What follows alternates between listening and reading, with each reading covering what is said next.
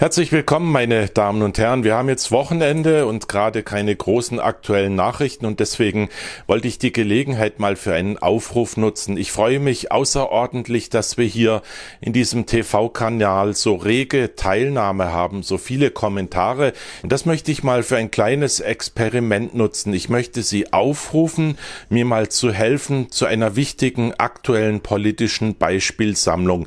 Ich frage mich seit langem, ob man nicht mal zusammentragen soll, wie der Einfluss ehemaliger DDR-Funktionäre, sage ich jetzt mal, im jetzigen gesamtdeutschen System zum Tragen kommt. Es gibt unglaublich viele, die in der DDR tätig waren, im Staatsapparat, in der Partei, in der Stasi, im Medienbetrieb, die jetzt hier im Westen oder im wiedervereinigten Deutschland sozusagen einflussreiche Positionen erworben haben.